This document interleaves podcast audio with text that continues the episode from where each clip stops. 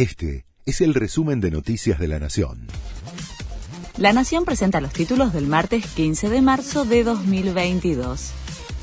El gobierno dice que limitará la suba de retenciones tras las fuertes críticas ratificó que estudia subir al 33% a la harina y el aceite de soja, pero descartó extender el aumento a los granos. Anteayer, la Casa Rosada suspendió las exportaciones de esos productos, lo que provocó críticas del campo, de la oposición y de los gobernadores de Córdoba y Santa Fe se debilita en el Senado el rechazo K al acuerdo con el FMI.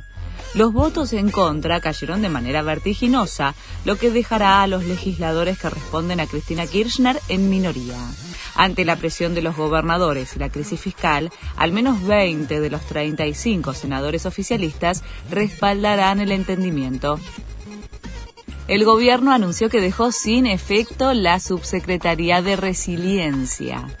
La creación de la nueva dependencia se había publicado este lunes en el boletín oficial y su objetivo era subir la autoestima social.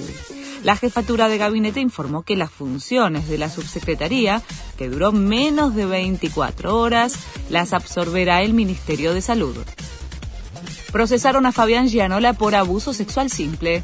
La Cámara Nacional de Apelaciones en lo Criminal y Correccional revocó la falta de mérito que benefició al actor en diciembre y lo procesó por tres hechos. Además, fue embargado por 800 mil pesos. Estados Unidos advierte que China está dispuesta a apoyar militarmente a Rusia.